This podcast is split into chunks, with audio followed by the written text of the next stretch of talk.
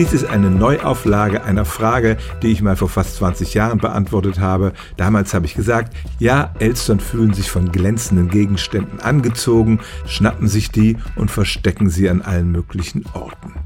Das entsprach auch dem Stand der Wissenschaft damals und auch in der Umgangssprache gab es ja das Klischee bis hin zu der Oper von Rossini, die diebische Elster. Im Jahr 2014 hat sich dann endlich mal ein Forscher mit der Frage beschäftigt, ob die Elstern tatsächlich so angezogen werden von spiegelnden Dingen.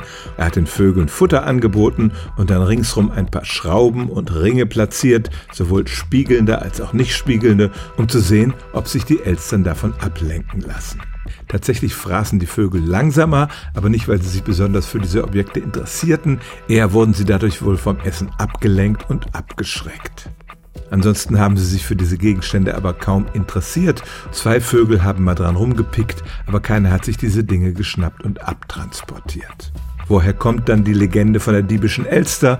Die Forscher können das nur vermuten und sie machen selektive Wahrnehmung dafür verantwortlich. Das heißt, wenn man einmal das Vorurteil hat, dann lässt man es sich gern bestätigen und ignoriert die Fälle, in denen die Elstern sich eben überhaupt nicht für spiegelnde Dinge interessieren.